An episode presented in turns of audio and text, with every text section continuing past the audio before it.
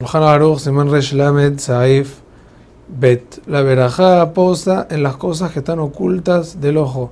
En la verajá llora, el abedabara Samui Minain. Por ende, una persona que va ahorita a calcular y hacer el conteo de la cosecha y no sabe cuánto creció.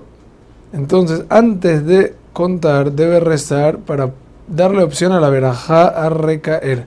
El rezo es el siguiente: que sea tu voluntad, Hashem, que envíes bendición en este montículo de cosecha entre el conteo, debe ya empezar a agradecer y decir Baruch, Hasholech, Berajá, Bekeris bendito, el que manda Berajá en esta cosecha. Esta bendición se dice con el nombre de Hashem, pero el Rabba dice que solamente es en caso que la persona va a sacar hacer en el tiempo de antes que sacan hacer de las frutas mismas, porque ahí es cuando recae y está prometido del basú que va a recaer Berajá, pero hoy en día se dice esta Berajá sin Shem o Malchut.